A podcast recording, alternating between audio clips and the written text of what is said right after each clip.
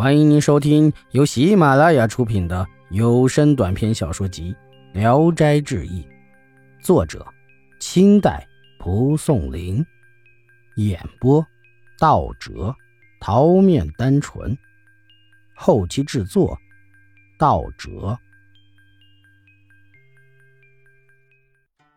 刘全，周平县有个姓侯的牛医，一次。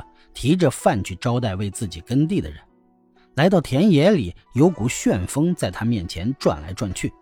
侯某就用勺子舀起饭汤，祭奠到地上，连舀了几勺，旋风才离去。又一天，侯某到城隍庙闲逛，见里面有一座刘全现瓜的塑像，刘全被鸟雀粪糊住了眼睛。侯某感叹地说：“刘大哥，怎么竟受如此玷污啊？”便进去用手指甲将鸟粪仔细地剔了下来。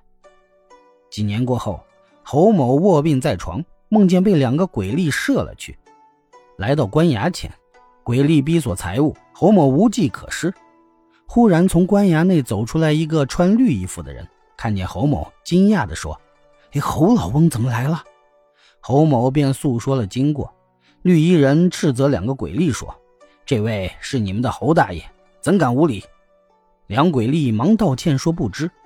一会儿，听见官衙内传出雷鸣般的鼓声。绿衣人说：“升堂了。”便和侯某一块进去，叫他站在台阶下，说：“先在这儿等会儿，我替你问问是怎么回事。”走上前去，向一个官吏模样的人招手示意。那人从大堂上下来，两个人简单的谈了几句。官吏模样的人看见侯某，拱手施礼说：“侯大哥来了。”你也没什么大事儿，有一匹马告了你，两下里一对质就可以回去了。说完便走了。不长时间，听到大堂上叫侯某的名字，侯某忙上前跪倒在地，一匹马也跪在那里。判官就问侯某：“这匹马告你将他药死了，有这回事吗？”侯某申诉道：“他得了瘟病。”我用治瘟病的药方治疗，吃了药后见不好转，隔了一天就死了。这与我有什么关系呢？那马竟然开口说起人话来，两下里各说各的理，互不相让。判官便命查生死簿，簿上注明了这匹马年龄多大，因死于某年某月某日，与马死的时间相符。判官便呵斥那马说：“这是你的寿数已尽，怎能无望指控别人？”将马赶了出去，又对侯某说：“你原本是想救活他的，与你无关。这次你可以不死。”仍然命那两个鬼吏将侯某送回。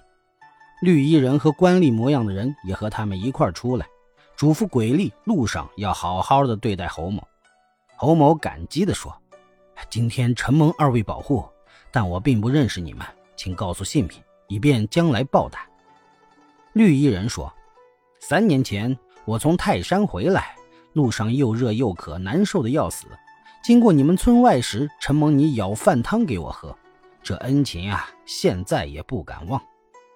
像官吏模样的人说：“我就是刘全，以前遭受鸟粪玷污，被糊住了双眼，闷得不能忍受。你亲手将鸟粪剔除，这恩情啊，我也不敢忘怀。只是阴间里的酒肴没法招待客人。”我们就此分别。侯某恍然大悟，于是便往回赶来。到了家，要款留两个鬼吏，鬼吏却连一杯水也不敢喝。过了一会儿，侯某苏醒过来，此时他已经死了两天了。从此后，侯某更加好善，逢年过节，他定用酒来祭奠刘全。八十多岁，身体还很强健，能跃马奔驰。